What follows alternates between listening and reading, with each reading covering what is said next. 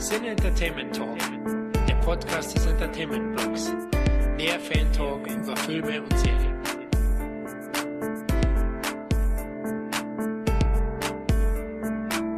So, willkommen beim nächsten Jean-Claude Van Damme Special. Das dürfte jetzt die Nummer 10 sein. Wir sind endlich zweistellig.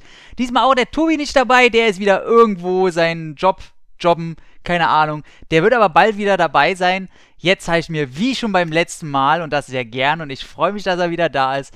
Hey Kevin. Hallöchen. Grüße dich. Du hast Bock heute? Ja, ich habe immer Bock, Jean-Claude Van Damme. Äh, wer hat dann keinen Bock auf, auf eine Beule, ne? Ey, auf, auf den Spagatmeister. Ich sag's dir, wie geht's dir? Sehr, ja, es geht so, ne, so ein bisschen äh, gerade so in, in Jobfindungsphase, neuen Jobfindungsphase eigentlich. Und äh, ja, das ist so ein bisschen stressig, sage ich jetzt mal, auch so ein bisschen, äh, was die Psyche angeht. Mhm. Aber ja, ist, man kann sich ja ablenken. Man hat so einige Projekte, die so nebenbei laufen und die, die, da lenkt man sich sehr gut mit ab. Aber da können wir uns ja zurzeit die Klinke in die Hand geben. Ich habe ja jetzt auch seit zwei Monaten auch einen neuen Job komplett neu reinfinden und dann, ah, bis man sich sicher ist, dass das alles klappt und die Gelder ja. alle wirklich äh, laufen, wie sie sollen und das alles, mm, genau. dass man sich keine Sorgen mehr macht, das dauert halt immer ein bisschen. Wer schon mal öfter einen Job gewechselt hat, der kennt immer diese Grundangst, die man einfach drin hat, weil man laufende Kosten hat, gerade noch mit, ja, vielleicht klar. noch mit Kind und Kegel und so weiter, weißt du. Ähm, aber ja, Ablenken ist immer gut. Du produzierst ja weiterhin Filme oder hast auch mit Filmproduktion immer noch zu tun, ne? Oder eigentlich oft. Ja, zum, unter anderem, ne? oder Bücher und so weiter. Äh, aber was Neues steht momentan nicht an, was jetzt äh, Filmproduktion ansteht. Also da, da muss man jetzt erstmal abwarten, was so die letzten Filme überhaupt einbringen. Ja, aber ich sag mal so, wir, wir sind ja eh vollgestopft mit Hobbys. Ich habe ja bei, ja. bei uns schon privat gesagt, heute Abend geht's für mich in den Tong Po-Modus. Ähm, ich fange an mit Thai-Boxen jetzt, habe mir gedacht, ey, wenn man sich so sehr für Martial Arts interessiert, ich habe ja schon mal Kickboxen gemacht eine Zeit lang, irgendwann muss man da wieder rein. Ich bin jetzt auch am 11., da äh, feiern ja die Shaolin-Mönche den Geburtstag von Buddha. Und da bin ich hier im Berliner Shaolin-Kloster, bin ich da den ganzen Tag, da war da auch an Trainingsmontagen teilnehmen und so weiter. Und ja, jetzt dann Thai-Boxen, also so wie Gary Daniels und Daniel Bernard oder Don the Dragon Wilson und wie sie alle heißen, die haben da der auch mit angefangen dann kannst du ja auch bestimmt auch bald den Dimak. Ey, natürlich. Also der ist einfach, ich möchte da jetzt hinkommen und ey, wenn ich keinen Titelkampf bekomme und nicht den Dimak jetzt innerhalb von zwei Stunden kann, dann, dann kann das keine gute Schule sein. Also ganz ehrlich, ich gehe da hin, Dimak. Ich nehme einfach mein T-Shirt mit, wo es draufsteht. Super gut. Nee, da, da freue ich mich drauf. Ansonsten, ja, bei mir auch ein paar Audiokommentare aufgenommen für äh, hier und da ein paar Produktionen, wo ich noch nicht so viel drüber sagen darf, außer jetzt eben für Jean-Claude Van Damme, der wo eine Knock-Off äh, Neuauflage kommt von Focus Media. Dürfte jetzt am 13. Mai rauskommen. Darüber darf ich schon was erzählen. Da ist ein Audiokommentar von mir bei, wo ich ein bisschen Angst habe, ey, weil das war mein erster gewesen. Und, äh, dann gleich für so eine Produktion, wo das Herz dran hängt, aber. Ach, das sind die sind, auch dann die besten. Ey, die besten tatsächlich, ey, wir haben einen aufgenommen also ich und der Herr Kellerbach, für eine Produktion, wo hoffentlich jetzt bald ähm, das Marketing für rausgeht, dass das erscheint. Wenn es soweit ist, ähm, muss ich dich nochmal informieren, also warum der gut der, oh meine Fresse, ey, dass der durchgewunken wurde. Ach, da freue ich mich. Ähm, nee, ansonsten halt auch der neue Job und viel, äh, viel Filmzeug und äh, neue Wohnungssuche und Führerschein und ach, hör mir mhm. alles auf. Freundin will ja auch noch bespaßt werden. Das ist alles, du kennst das ja. Ja, ja, das, das auf jeden Fall. Ne? Das ist, also langweilig wird es auf jeden Fall nie. Ne, dafür sind wir viel zu quicklebendig unterwegs und aber wir finden halt immer einen Ausweg. Wer den nicht findet, ist wohl unser Jean-Claude Van Damme. Sam Gillen, wie er im Film heißt, der Nachname ist mir nie bekannt gewesen. Den sagen sie, glaube ich, nicht einmal. Sagen sie den irgendwann? Kann ich mich nicht dran erinnern. Also wenn vielleicht das, wo sie sagen, ja, wir suchen den hier, ausgebrochener Hallodri, bla bla bla. Aber kommen wir zum Anfang. Ohne Ausweg kam direkt nach Universal Soldier, den wir beim letzten Mal besprochen hatten. 93 war das Ganze und war Teil eines Vertrags, den er mit Columbia TriStar gemacht hat. Und zwar ähm, über drei Filme. Das war ein ganz großes Ding.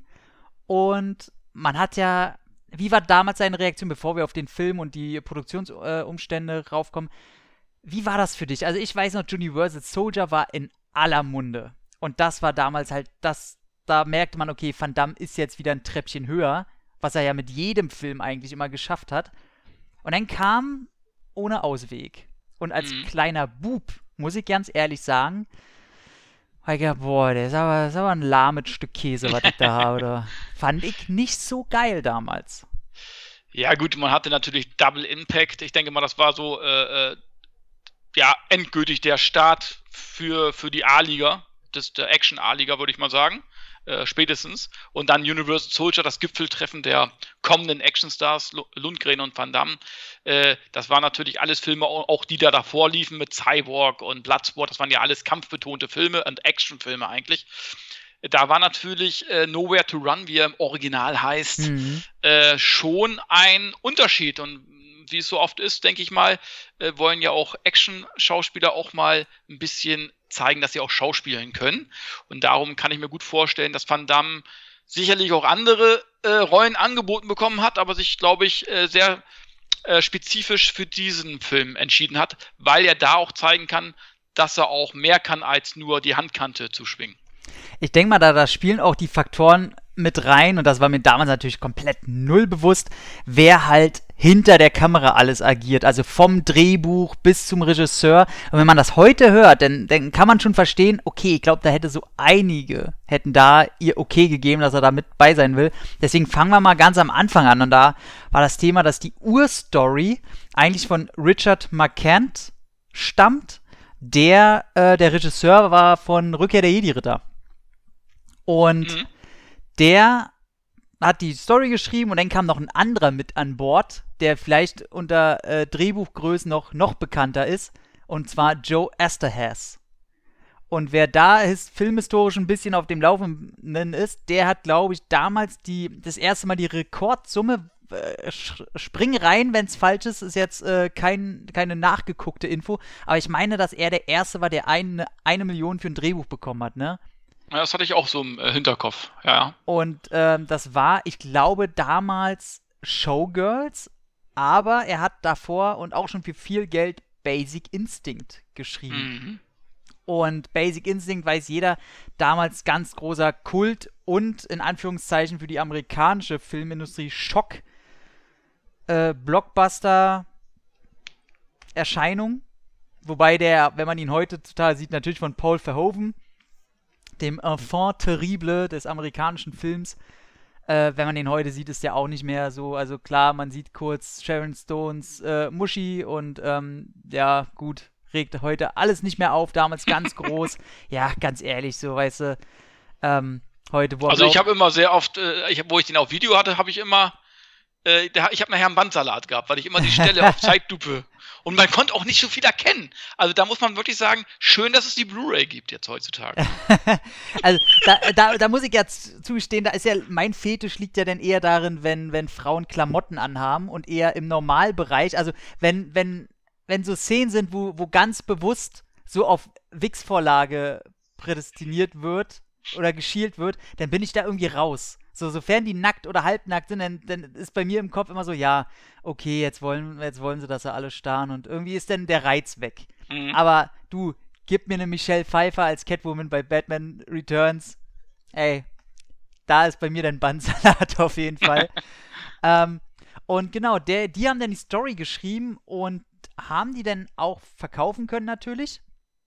Und da sagt auch Van Damme später, dass er mit dem, was daraus gemacht wurde, nicht mehr so einverstanden war. Also früher, also die Urform des Drehbuches war wohl sehr viel gefühlvoller, hatte mehr Ecken und Kanten, ging mehr in die Drama-Richtung und so weiter.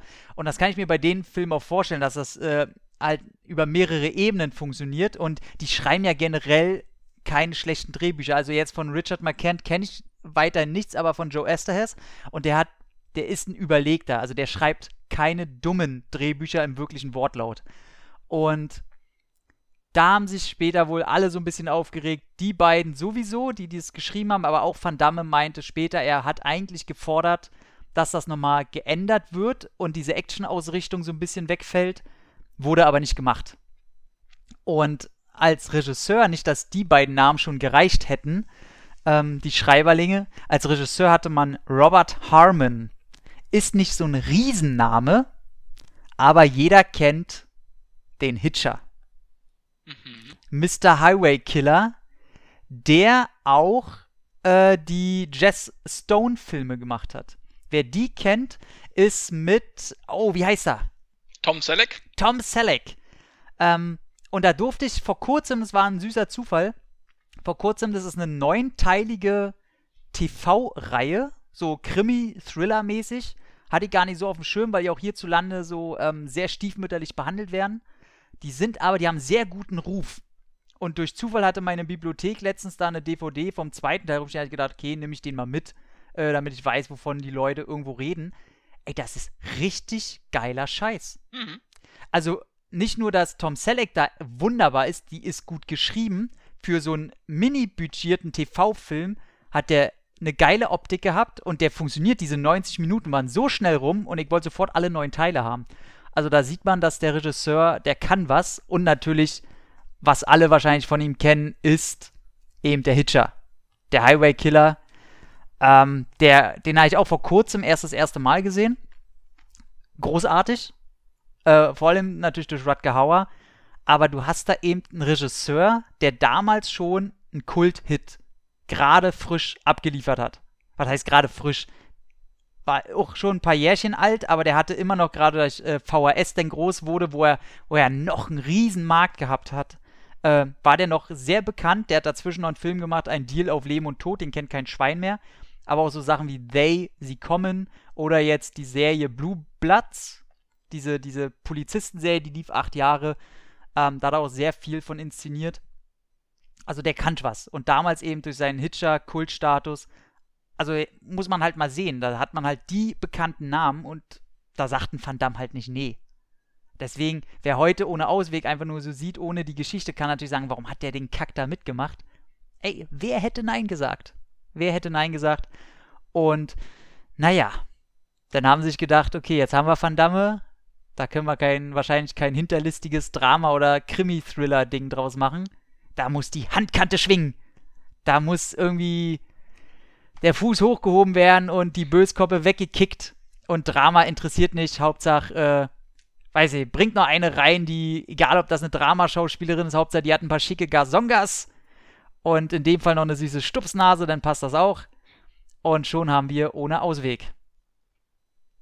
Den ich mochte. Ich habe den ja damals noch im Kino äh, bewundern dürfen, den Film. Und natürlich hat man was anderes erwartet im Vorfeld. Aber letzten Endes bin ich nicht enttäuscht aus dem Kino herausgegangen, muss ich echt sagen. Also ich mag den Film bis heute. Also ich muss auch sagen, dass die Enttäuschung, die ich auch über die Jahre so mitkriege, man, man stellt irgendwie ohne Ausweg, neben Red Eagle, den man noch nicht so ganz zählen darf, finde ich, ja. äh, äh, habe ich immer das Gefühl, dass sie sagen, ah, das war sein erster Flop so, das war sein erster, der nicht so geil war. Wo ich immer sage, nee, ey, so, so böse kann man das bei dem nicht sagen. Der, das ist ein guter Film. Der, sein Problem ist halt nur, der hat keine kultigen One-Liner, der hat keine Szenen, die groß in Erinnerung bleiben. Aber trotzdem ist das ein grundsolider, schrägstrich guter Film. Also man, man kann ja mal anfangen, wir können ja mal mit der Story anfangen, dass er, ja, er ist halt ein, ein, das ist eine Frage, auch die stelle ich dir jetzt gleich. Ey, wird im Film, ich habe den äh, letztens erst mal auf Englisch geguckt, so ein bisschen Second Screen, vielleicht habe ich es ja da nochmal verpasst, es ist lange her, seit ich den gesehen hatte. Wird irgendwann gesagt, wofür er einsitzt? Ähm, ich glaube, ich, das ist auch schon ein paar Monate her, wo ich das letzte Mal gesehen habe. Ich meine, er ist für seinen Bruder. Banküberfall äh, oder so, ne? Genau, ich glaube, er hat erst für den, glaube ich, äh, in den Knast gegangen, so viel ich weiß. Ja. Aber ich kann mich jetzt auch täuschen. Ähm, äh, aber ich meine, er ist sozusagen, äh, weil, er, weil sein Bruder wahrscheinlich nicht stark genug gewesen wäre oder was auch immer, ist er für ihn in den Knast gegangen. Und ähm, kann aber auch sein, dass er selber die Bank überfallen hat. Aber ich meine, er ist, er hat die Schuld, glaube ich, auf sich genommen. Ich glaube, so, ja. Und, ähm. Dann wird ja, äh, äh, ja, dann ist er ja auf so einem Gefängnistransport sozusagen. Er soll ja. von einem Gefängnis zum anderen kutschiert werden. Und da passiert eben halt dann Folgendes, Tom der Bruder holt ihn natürlich mit Waffengewalt raus und da, man sieht es auch, ganz ehrlich, so ein Gefängnistransport, ne? Gab es schon mal jemals einen Gefängnistransport, der funktioniert hat in einem Film? Also, ganz ehrlich, die sind doch dafür gemacht. Ich verstehe sowieso nicht, dass da. Also, ich kenne mich da null aus. Ich bin da äh, kein Doktor in Gefängnistransport. Aber werden die Dinger nicht eigentlich äh, irgendwie noch kutschiert von Polizeiwagen oder sowas? Ja, gut. Äh, meistens, äh, also ich könnte mir das gut vorstellen, dass normalerweise Polizeiautos noch da drum herumfahren, aber ich meine, wir kennen ja alle den neuen Halloween-Film. Hey, du hast, du hast da einen Killer, der wird ja auch ohne Begleitung großartig da von einem Gefängnis zum anderen kutschiert. da weißt du ja auch schon, was passiert. Dann hast du Con Air, wo du, wo du gleich die alle Killer Amerikas in ein Flugzeug setzt Cyrus, und den einen scheiß Virus. Genau, und der eine, der nur noch eine Woche abzusitzen hat und der letzten Endes gegen die anderen ja nichts ist, der hat ja nur zufällig jemanden äh, kalt gemacht, der Nicolas Cage, ja. der, ach, den komm, wir haben noch einen Platz frei, der kommt ja. auch noch mit. Das der ist ja geil zu weil da ist alles frei, weißt du? Und ich kann mir ja. vorstellen, äh, den hätten sie auch mit irgendeinem Fahrzeug oder mit irgendeinem anderen. Nee, nee, den setzen wir da schön zu den ganzen mega Vergewaltigern. genau. Also, also, du musst halt immer einen Grund haben, irgendwie, äh, äh, dass die Leute irgendwie ausbrechen können, glaube ich bei derartigen Filmen. Ich, also, es gibt ja genug äh, Beispiele irgendwie. Ja, also, und jedenfalls bei, bei dem ganzen Ding, da stirbt dann auch sein Bruder, weil er angeschossen wird noch von so einem Kopf, der irgendwie eine Schrotflinte, glaube ich, noch findet und draufballert. Und schon am Anfang, ich finde die Action am Anfang, die ist richtig schön, wie er schön klare Bilder, das ist diese noch Prä-CGI-Zeit, man sieht, die haben da wirklich gedreht, der, der Stunt, wie der, der Bus rumfliegt, mhm. Äh, er gibt ja schon dann ein paar in die Fresse, weil zuerst ein paar andere Insassen das Auto klauen wollen, mit dem der Bruder da angekarrt kommt. Ähm, da gibt es auch schon mal schön einen rauf, einen kleinen Spruch. Heißt, die ersten Minuten stimmen eigentlich schon ganz glücklich. Er flüchtet mit dem Auto und lässt das, glaube ich, im See dann auch untergehen. Macht da sein Zelt auf, irgendwie mitten in der Pampa. Und da sieht ihn Muki. Muki denkt zuerst, äh, dass er E.T. ist. Weil er immer nachts geht er halt zu dem Haus hin und holt sich so ein bisschen was zu essen, glaube ich, was zu trinken und Streichhölzern irgendwie, damit er da irgendwie halbwegs in seinem Zelt klarkommt. Und der, der kleine Sohn, da gibt es noch eine kleine Tochter und Frau wohnen auf dem Lande natürlich alleine. Es gibt also einen richtigen Mann, gibt es da nicht, ganz klar. Wenn man so aussieht wie Rosanna Arquette, äh, hat man natürlich auch keinen Mann an der Seite. Das wäre total unrealistisch, so hässlich wie die Frau ist. Aber sie hat einen, der um sie wirbt. Oh Gott, dieses Milchbrötchen, ey. Ja. Boah. Also, ich muss sagen, der ist gar nicht mal, der ist nicht so scheiße geschrieben, so zum Ende hin. So, weil du merkst, er struggelt halt so ein bisschen, er ist einfach krass naiv. Also, er glaubt halt, die Bösköppe, die da sind, die ihm da ein paar Aufträge geben und er soll sich mal um die Frau kümmern und, und äh, dass die nicht so böse sein können. So, also man merkt, der ist halt so eine, der ist wirklich so eine Milchschnitte, auf der man ausrutscht. Also, wie der seinen, seinen Sheriff-Stern da bekommen hat, das ist auch bloß, weil irgendein Alter gestorben ist. also, ganz ehrlich. Und der wirbt dann auch natürlich um äh, Rosanna Arquette, aber die, die Person kommt, glaube ich, erst später rein. Ende vom Lied ist, er geht zu dem Haus, er freundet sich mit der Mutter an, äh, macht so ein bisschen Knickknack mit ihr, ne? Muss ja einen Grund geben, denn äh, seinen Arsch und ihre Titten zu sehen. Wobei, seinen Arsch sieht man schon am See, stimmt als er rauskommt, muss er immer die klischeehafte äh, Van Damme-Arsch-Szene geben. Und äh, ja, ab dem Moment kriegt er halt mit, die holde Maid hat Probleme mit äh, einer Baugewerbsinnung, möchte ich es nennen. Jedenfalls möchten da ein paar große, große Spastis ihr Grundstück haben, damit sie da irgendwelche Kaufhäuser raufbauen. Die wollen das Land haben, die wollen das bebauen, die wollen Geld und nur noch ihr Grundstück fehlt. Man kennt das. Ob das aus alten Western ist oder sonst wo. Die Story ist so alt. Die, die, die Passe auf den Bierdeckel ist auch scheißegal. Äh, gehört auch nicht hierhin, dass man so ein besonders äh, tolles Drehbuch hat. Was allerdings denn schon ein bisschen, da sieht man einen Esther Hess, der hätte so ein Drehbuch, wie wir es jetzt auf Bildschirm sehen, nicht geschrieben. Also man kann, äh, man kann schon verstehen, warum er ein bisschen negativ reagiert, wenn man ihn heutzutage darauf anspricht. Das, da kann man sich Interviews rausgucken, da wird er nicht gerne dran erinnert an dieses Projekt. Und das ist alles sehr einfach gehalten.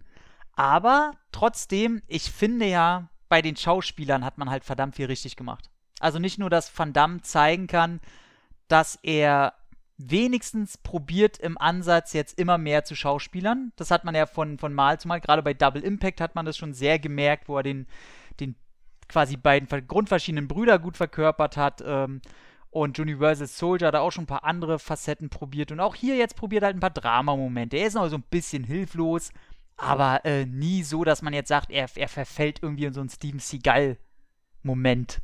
Also er kann schon ein bisschen was und versagt da nicht. Rosanna Arquette, die ja geschrieben hat ähm, oder gesagt hat, sie mochte das überhaupt nicht mit Van Damme zu arbeiten. Wo ich sagen muss, merkt man nicht wirklich im Film, oder? Nö, ich finde, die harmonieren ganz gut äh, zusammen.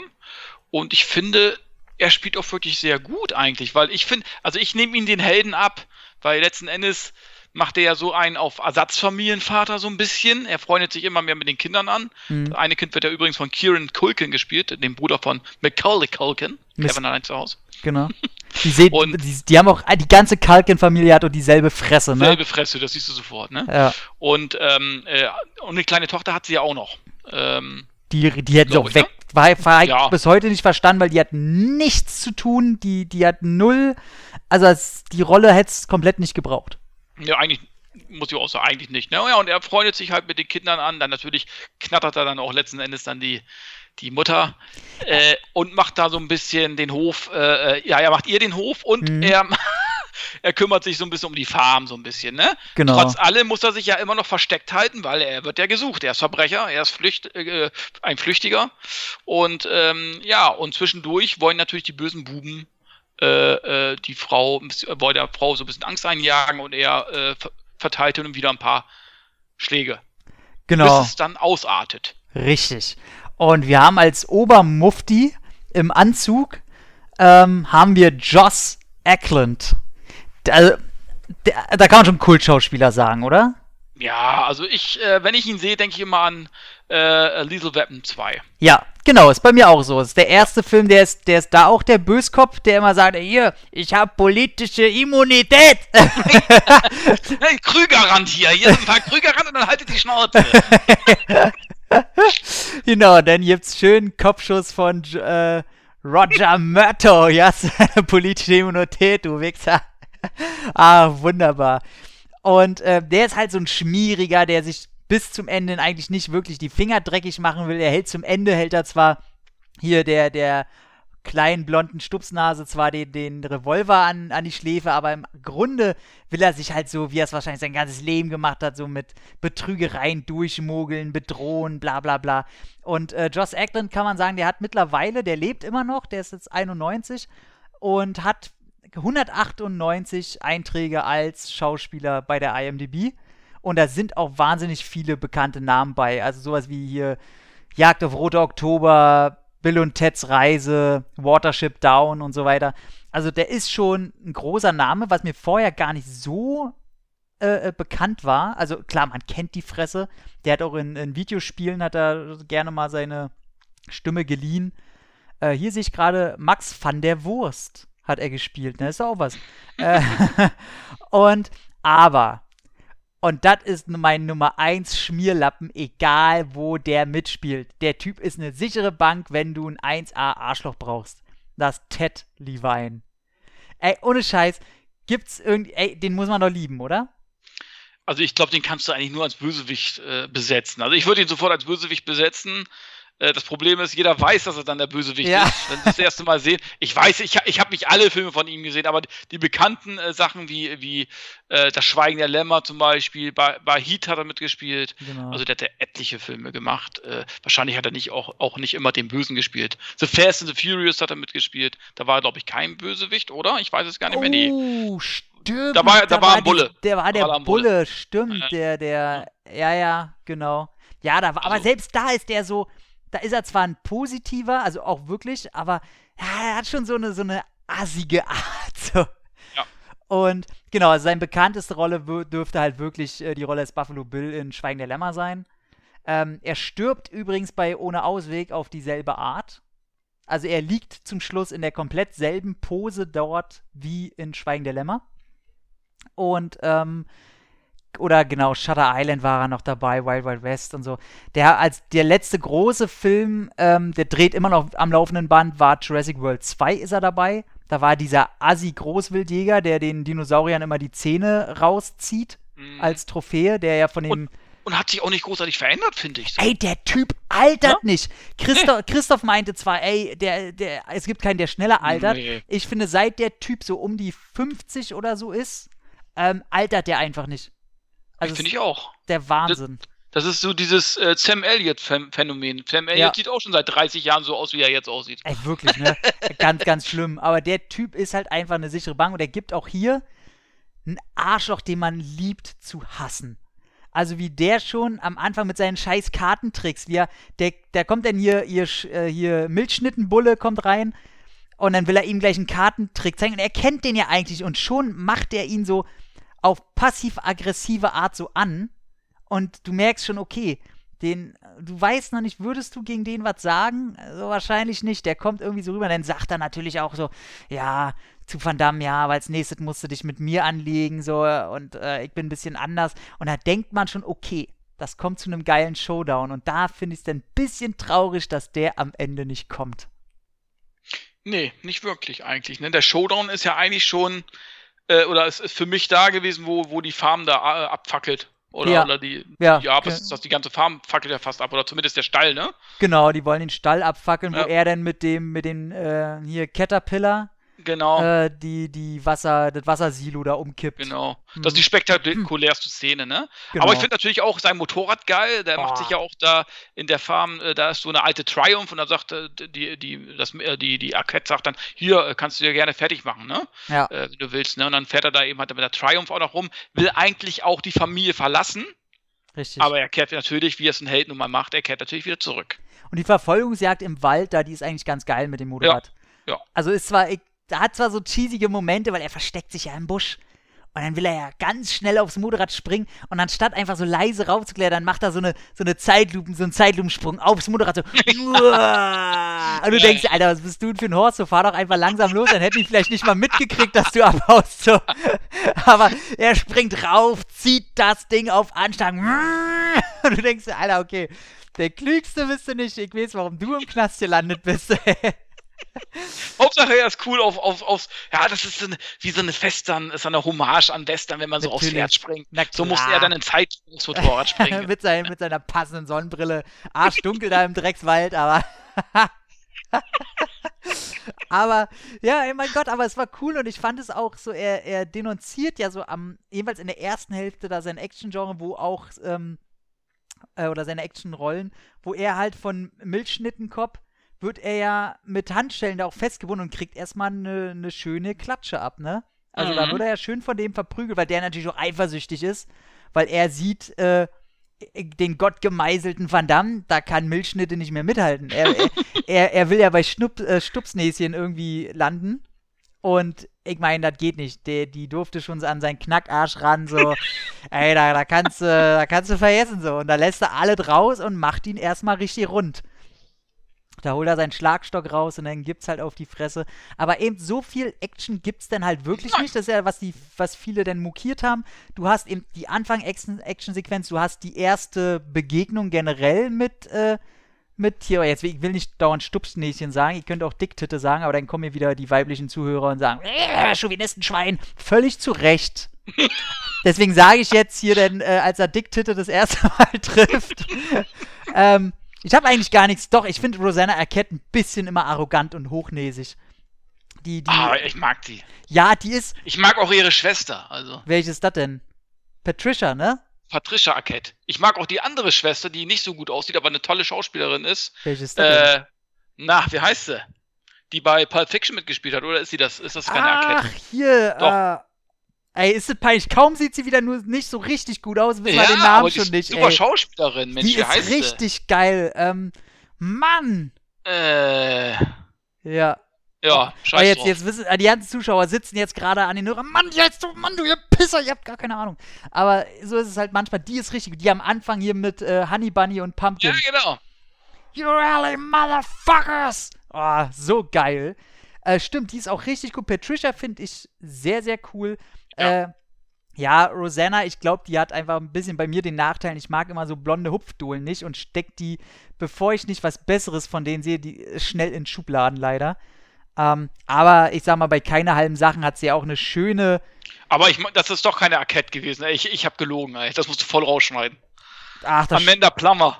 Ach, ah, na, da Plummer Arquette klingt doch fast genauso. ich dachte, das, du, warum denke ich immer bei dir an Arquette? Ich weiß es nicht. Du, bei kann, denke ich immer an Arquette, keine Ahnung. Dann gibt es nämlich doch nur die beiden. du, ich, Patricia ich, und ich sag Roseanne. immer Hauptsache Asiatin, ist alles Ja. okay. äh, und, nee, genau, ach, ich weiß nicht, aus irgendeinem Grund, wahrscheinlich ist die privat mega cool, aber äh, ich sag mal, wenn sie nicht mochte, mit Van Damme zu arbeiten, dann äh, ist sie bei mir natürlich durch. Da, da, da hilft auch nichts, dass sie eigentlich eine sehr schöne Frau ist. Ähm, innerlich wie äußerlich natürlich. Ähm, genau, da gibt's eine Prügelei, als er die das erste Mal trifft, als so, so drei Miesschädel ihr nachts irgendwie auflauern und ihr Angst machen würden. Da gibt's halt eine schöne Keile, da wird hier und da mal ein Kiefer wieder gerade gezogen. und das ist eigentlich auch ganz nett. Das ist eine schöne klassische 90er-Jahre-Prügelei. Da geht natürlich ein Scheinwerfer geht kaputt, weil der Kopf dagegen muss. Mit einer schönen Drehung geht's, in, glaube ich, in die Windschutzscheibe und so. Das ist alles äh, völlig okay. Und dann passiert leider wirklich eine ganze Zeit nix. Also dann passiert so dieses Anbandeln und erstmal die, die Bösen kriegen raus, da ihr, ihr Cousin aus Quebec, aus Kanada, ist natürlich da. Man muss ja wieder den, äh, den Dialekt erklären. Oder den Akzent. Akzent, Akzent. Ähm, ja, und dann passiert halt eine ganze Zeit nichts, bis eben diese äh, Scheunenbrennerei.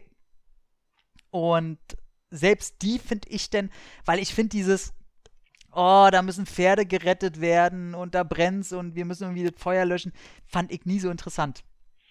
Ja, das ist letzten Endes ein Western, der in der Jetztzeit spielt. Ja. Also das hättest du, der hättest du auch einen Western draus machen können. Das ist nichts anderes letzten Endes, ne? Komplett. Aber ich finde, trotzdem hat er nicht, hat er jetzt nicht unbedingt Längen. Also ich finde diese Kennenlernphase so, finde ich einfach äh, überaus sympathisch. Und ich finde auch Van Damme in der Rolle überaus sympathisch, so als, als, als, ja, so, äh, äh, Ersatzvater irgendwo, als Vaterfigur und so weiter. Ich finde, das haben die ganz schön geschrieben eigentlich. Und dann hast du dann die Action-Einlagen dazwischen.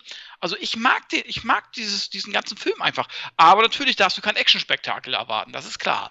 Ich glaube, bei mir punktet der halt immer, wer sich halt mit Van Damme auseinandersetzt, weiß man ja, dass er lieber gerne so Komödien und Dramarollen spielen wollen würde, schon von Anfang an. Mhm.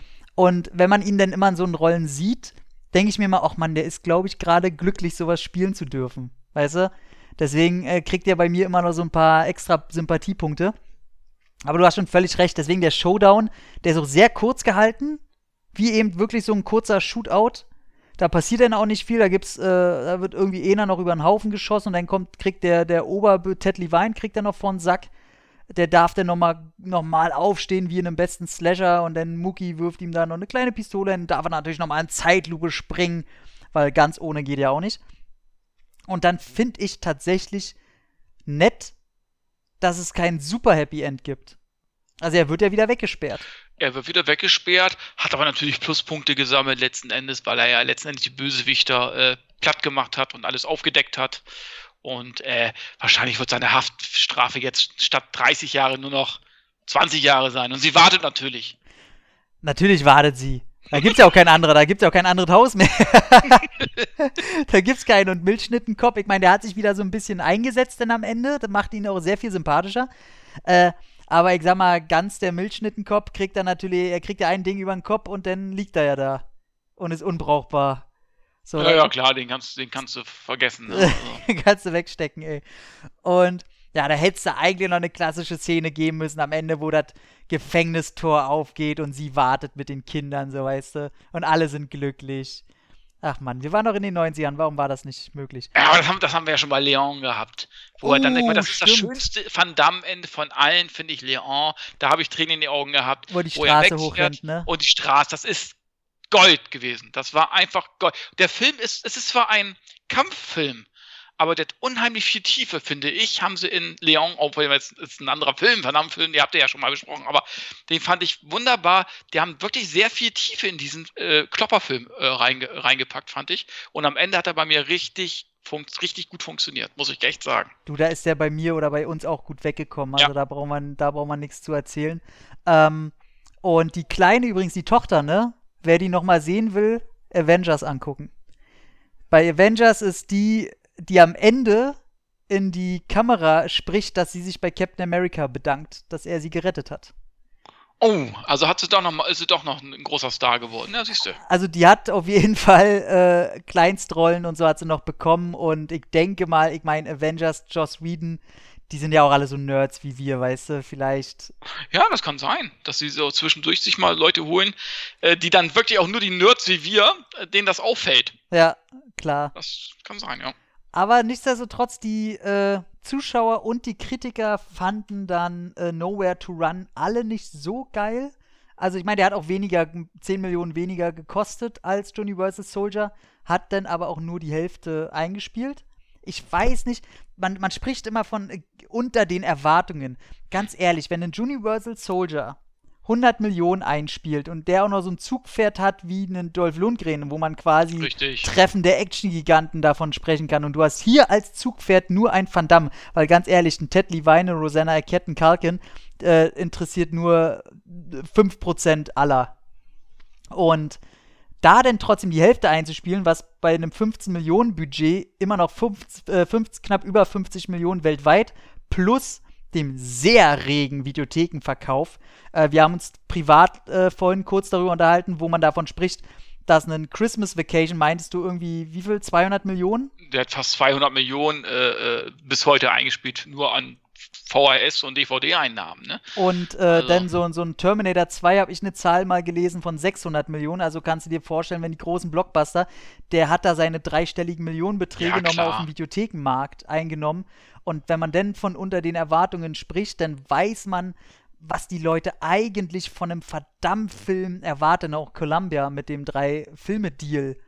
Ähm, wo sie natürlich wahrscheinlich gedacht haben, jetzt nach Universal Soldier kommen richtig, also dann gibt es nicht mehr Stallone und Schwarzenegger, sondern Stallone, Schwarzenegger, Van Damme.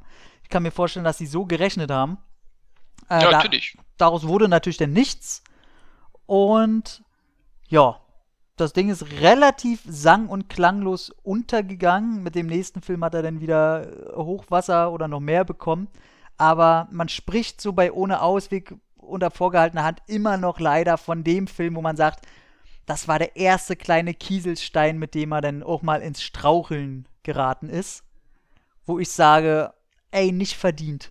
Nicht verdient. So, eine Tasche voll Geld ist immer noch wahnsinnig gut, da braucht man keine zweite.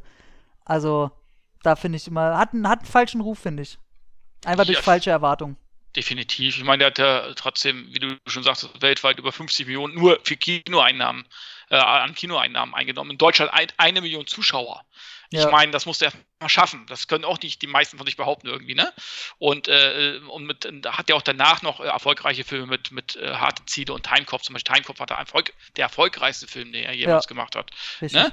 Also er war schon eine ne, ne ganze Weile lang äh, auf dem Action Olymp, kann man schon sagen. Äh, ich will jetzt nicht sagen eines Schwarzeneggers oder eines Stallones, aber knapp dahinter. Ja. Und, und auch ein Siegel hat er gerade auch um die Zeit äh, so seine Hochphase, ne?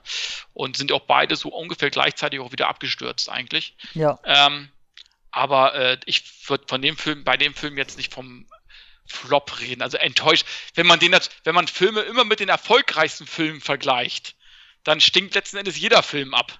Ne? Also wenn ich Roland Emmerich mit, mit sage ich jetzt mal, äh, äh, Independence Day mit meinetwegen äh, ähm, äh, The Day After Tomorrow vergleiche, dann müsste The Day After Tomorrow auch eine Enttäuschung sein. Aber der hat auch eine, über eine halbe Milliarde eingespielt. Ja. Also da muss man immer die Relation sehen. Also es war auf jeden Fall kein Flop. Und ähm, ja, zensurtechnisch gab es da nie Probleme. dass der ging immer durch. Es gab zwar irgendwann mal, also in Deutschland auf jeden Fall auch irgendwann mal eine FSK geschnittene TV-Fassung. Ähm, interessiert alles keine Sau. Der war immer ungeschnitten. Heute würde der locker ab 16 ja. durchgehen. Hatte, also der war auch damals schon völlig übertrieben ab 18. Der hat nicht eine Szene drin, wo man sagt, oh, die ist jetzt aber knackig. Äh, gar nicht. Der hat eine gesunde Grundhärte, ohne dass man, man sieht keine Kopfschüsse, man sieht jetzt keine Knochenbrüche, man sieht nicht irgendwie wie, wieder was wegsplattert. Da hat einer mal ein bisschen stark blutendes Gesicht, das ist dann äh, die höchste der Töne. Ähm, die könnten den schon längst mal neu wieder ins Rennen schicken bei der FSK macht nur keiner, weil äh, das halt Geld kostet und das nicht zu knapp. Die schicken den so raus, egal ob VHS, DVD oder Blu-ray, der war immer ab 18 und hatte nie Probleme mit einer Indizierung oder sonstiges. Extras gab's halt leider auch nie, weil ähm, alle Beteiligten von Regisseur Harmon weiß ich's nicht, Aber Van Damme spricht auch davon, dass er den Film jetzt nicht zu seinen Highlights spricht. Ich denke mal, seine Drehbuchenttäuschung. Ich weiß ja nicht, wenn Rosanna Arquette sagt, dass sie die Zusammenarbeit nicht mochte, vielleicht fand es er auch nicht so geil. Vielleicht war sie auch einfach nur standhaft und er war wieder äh, jedem Rock hinterher und sie hat es nicht zugelassen oder so. Ich weiß es nicht. Man weiß ja, er hatte damals ein Riesen-Ego und hatte meistens Erfolg. Man sagt ihm ja nach, dass er sehr, sehr viele Affären hatte. Und ja. ähm, da, da kennt man halt die Hintergrundgeschichte nicht. Aber es gibt auch, wenn man im Netz sucht, kaum Interviews oder wenn, also es, ich habe ein französisches gefunden, wo er damals die Werbetrommel ein bisschen im französischen Fernsehen dafür gerührt hat, darüber erzählt hat, aber wirkliches Bonusmaterial wurde anscheinend nicht produziert und da braucht man auch nicht mehr drauf hoffen. Also die Blu-ray hat da auch nichts an Bord, hat leider diesen eklig riesengroßen Flatschen von FSK, der, der einfach nicht abgeht. Den haben sie mit drauf gedruckt und ich glaube, bei keiner Blu-ray ist der größer als bei diesem Film. Das nervt tierisch, aber äh, Bildqualität ist okay, Sound ist okay, ähm, kann man sich reinstellen. Und gab auch nie Pläne für einen zweiten Teil oder sonst was, im Gegensatz zu Leon, wo, sie, wo, er, wo er jetzt ja einen zweiten Teil äh, andenkt, anplant, was ja schon öfter der Fall war. Und mit seiner neuen Produktionsfirma läuft er ja ziemlich gut. Äh, The Bouncer war ja ziemlich geil. Und ja. äh, We Die Young sieht ja laut Trailer und endlich auch mal wieder laut Poster ziemlich cool aus. Und der Trailer gefällt mir auch richtig. Und auch er ist jetzt wieder richtig im Saft. Ich habe heute, glaube ich, einen Film gesehen, äh, ein, ein Bild gesehen, wo er trainiert. Alter Schwede, hei, hei, hei. Der ist zurzeit, äh, der hat den richtigen Weg zurzeit gefunden, wobei ja. das leider bei ihm immer ein wirkliches Auf und Ab ist. Das Jahr ist so, das Jahr ist so. Ich verfolge mhm. ihn jetzt wirklich intensiv, glaube ich, seit ah, acht Jahren vielleicht. Und leider ist es so, dass nach jedem guten Jahr kommt dann wieder ein schlechtes und man sagt, ah, da hört man wieder über um drei Ecken von Leuten, die man halt bei den Dreharbeiten kennt, die da gerade mit ihm arbeiten oder so, wo man dann nicht so sympathische Sachen hört. So er als Person ja, aber was er sich halt selber so ein bisschen antut und naja. Muss er wissen, aber ich hoffe, dass er jetzt durchzieht, weil die Produktions Produktionsfirma, die er jetzt gerade da hat, die plant richtig viel und die scheinen auch gut mit Budget umgehen zu können. Also finde ich ganz gut, was sie da jetzt künstlerisch auch mit ihm machen. Bouncer warst du auch Fan von, ne? Bouncer war richtig gut. Man darf man natürlich nicht mit den alten Van Damme-Filmen irgendwie vergleichen. Das tun ja immer noch viele. Ja, das die ist sehen, Hauptproblem. Die denken, äh, oh, geballte Ladung. Dann musste Bouncer, der irgendwie 25 Jahre später kommt, genauso sein. Ja, da ist natürlich ein Problem. Ne? Das ist ein ganz anderer Film, ein ganz anderer Van Damme auch. Van Damme ist ja auch, äh, der hat sich ja auch weiterentwickelt. Ne? Ja. Und ähm, ich glaube, der will auch nicht mehr um, unbedingt die stumpfen Actionrollen spielen. Hat er ja, ja? drauf. So, und äh, ich glaube, solche Filme machen ihn richtig Spaß, zu Bones. Das hat man ja auch gesehen, dass er, er hat ja auch eine richtige Kinotour durch Frankreich gemacht mhm. und hat den Film ja wirklich überall beworben, war bei Kino-Screenings dabei. Dann, dann sieht man eben halt, der hat auch Bock da drauf gehabt, ja. Und ähm, ich freue mich auf jeden, jedes, jeden neuen Film mit Van Damme. Gerne natürlich auch wieder äh, was geiles Actionmäßiges, gerne, natürlich. Aber ich bin auch mit Filmen wie, wie The Bones zufrieden. Ich glaube auch wie We Die Young, der kommt ja Ende des Monats, äh, Ende Mai raus. Mhm. Ähm, da bin ich auch mal gespannt drauf. Der, der wird sicherlich auch nicht, nicht Finde schlecht ich halt werden. tatsächlich das Poster geil, ne? Ja. Er ist seit langem ja. mal wieder ein Poster, weil ich mir rein, reinhängen würde. Und ähm, ansonsten, genau, ich habe jetzt seinen, seinen Kickboxer Retaliation endlich mal geguckt. Der ist, lag irgendwie auf Halde. Den zweiten Kickboxer quasi? Genau. Ja, der war besser als der erste Kickboxer. Ja, Genau, der Anfang ist mega scheiße, der ist peinlich. Ja. Aber ansonsten, ich finde Van Damme da drin gut so und äh, dafür, dass der, ich muss auch hier wieder sagen, dafür, dass er jetzt mittlerweile, ich meine, der hat eine, eine blöde Operation mit seinem Bein dahinter sich, weil er immer diesen Drehkick da gemacht hat, da musste er sich operieren lassen. Durch seine Drogenvergangenheit ist ein, fängt sein Körper jetzt äh, früher als normal an, wenn man so fit ist, äh, halt merklich abzubauen und das sieht man halt auch. Da muss er immer dran arbeiten. Ey, dafür, wenn der, der, der ist fit der Junge. Also für die mhm. ganzen Umstände. Aber andere Filme kommen alle noch dran. Der nächste dürfte denn jetzt ha äh, harte Ziele haben wir schon gemacht. Wegen der Veröffentlichung mussten wir den ja damals vorziehen. Ähm, ich glaube, der nächste dürfte denn jetzt, da verwechsel ich mal, Timecop und Street Fighter, die lagen in der Veröffentlichung wahnsinnig nah beieinander. Müsste dann Street Fighter sein. Ich, ich glaube Timecop. Timecop? Ich glaube Timecop. Also ich glaube, da ist wieder der Unterschied, wann wurde gedreht und wann kam der raus. Mm. Da unterscheiden die sich denn. Ich glaube, ähm, Street Fighter wurde, glaube ich, früher gedreht, kam aber nach Timecop raus. Irgendwie so, muss ich noch mal gucken. Ich freue mich wahnsinnig auf beide. Eine Comic-Verfilmung und eine Videospielverfilmung. Das wird großartig. Bei Street Fighter ist dann Christoph dabei und bei Time Cop, wolltest du nicht bei Time Cop auch dabei sein? Time Cop habe ich letztes gerade gesehen, aber es ist komischerweise, es liegt nicht an dem Film selber. Ich mag so Zeitreisefilme nicht unbedingt, außer Zurück in die Zukunft äh, und The Voyage Home Star Trek. Willst du mir ähm, denn auch sagen, dass du Time Cop 2, Entscheidung in Berlin, nicht die fand ich gar nicht, die fand ich ganz gut eigentlich. Ey, tatsächlich, der ist nicht Find so scheiße, ne? Ja. Der ist echt ganz Aber gut. Timecop, ich mag Timecop mit Van Damme, aber komischerweise war ich nie der große Fan von diesem Film. Hm. Das ist auch einer der Van Damme-Filme, den ich irgendwie nicht äh, zehnmal gesehen habe. Irgendwie. Kann ich aber tatsächlich wirklich verstehen. Also ja. bei mir ist es auch so, das ist so ein, ja, guckt man mal so weg, aber mir fehlt so die letzte Schubse. So, mhm, sei, genau. sei das, dass es wirklich sehr ins Genre geht oder sehr ins Blockbuster. Der, der schwimmt so ein bisschen irgendwie. Ja. Aber gut, jetzt äh, ohne Ausweg, so viel gibt es halt über ohne Ausweg auch nicht zu erzählen, weil da, da ist auch nicht so viel bekannt, außer das, was wir jetzt halt schon rausgelassen haben. Und äh, ja, hast du noch irgendwas zu erzählen zu ohne Ausweg? Och, ich äh, kann eigentlich nur sagen, äh, Leute, wenn ihr Van Damme-Fans seid oder äh, Filme mit Van Damme mögt und diesen Film noch nicht kennen solltet, gebt denen eine Chance. Das ist wirklich ein wirklich sehr solider Van Damme-Film, der halt zwar nicht so viel Action-Szenen hat wie andere äh, zuvor äh, äh, gedrehte Filme mit Van Damme, aber der macht äh, Van Damme selber ist wirklich sehr sympathisch und bis dahin ich finde auch nach Le zumindest ich finde Leon und auch äh, äh, ähm, ohne Ausweg sind die Filme, die zu der Zeit, äh, wo auch zu der Zeit die beste Leistung auch schauspielerisch abgegeben hat. Finde ich ja bei Double Impact dass man wirklich unterscheiden kann. Das stimmt, hat er auch versucht, also gut, es kommt drauf an, ne? ähm, also ich mochte den, den etwas miesepietrigen äh, äh, äh, Van Damme lieber als den, den Sunny Boy eigentlich. Ja. Das ist eine, ja auch der Charakter natürlich. Eine Info gibt noch, warum vielleicht Rosanna Arquette auch ein bisschen geknickt war und zu früh zugesagt hat.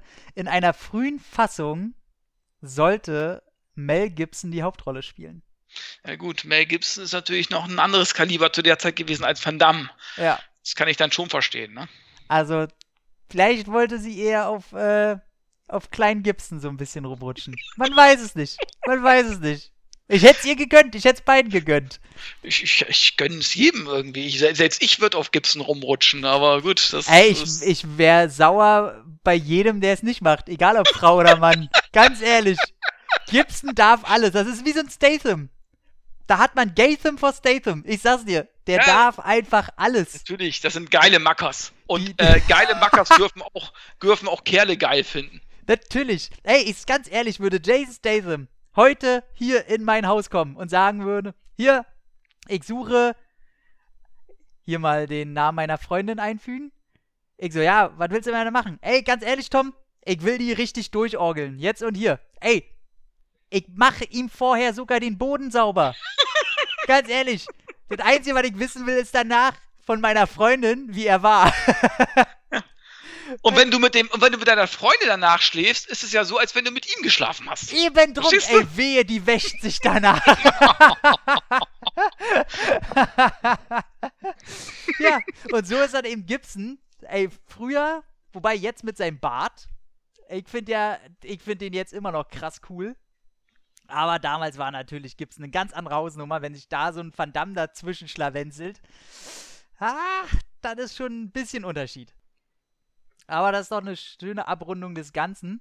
Somit äh, hat er doch einen Ausweg gefunden, geht wieder zurück in den Knast, hat aber nochmal eine schöne Zeit gehabt und durfte ein paar Bösköpfe verprügeln. Ist doch schön, ist eine runde Sache und ganz ehrlich, also ich gebe dem Film eine richtig, richtig dicke 6,5 weil ich den halt auch wirklich ein bisschen langsam finde, mhm. aber durch und durch sympathisch.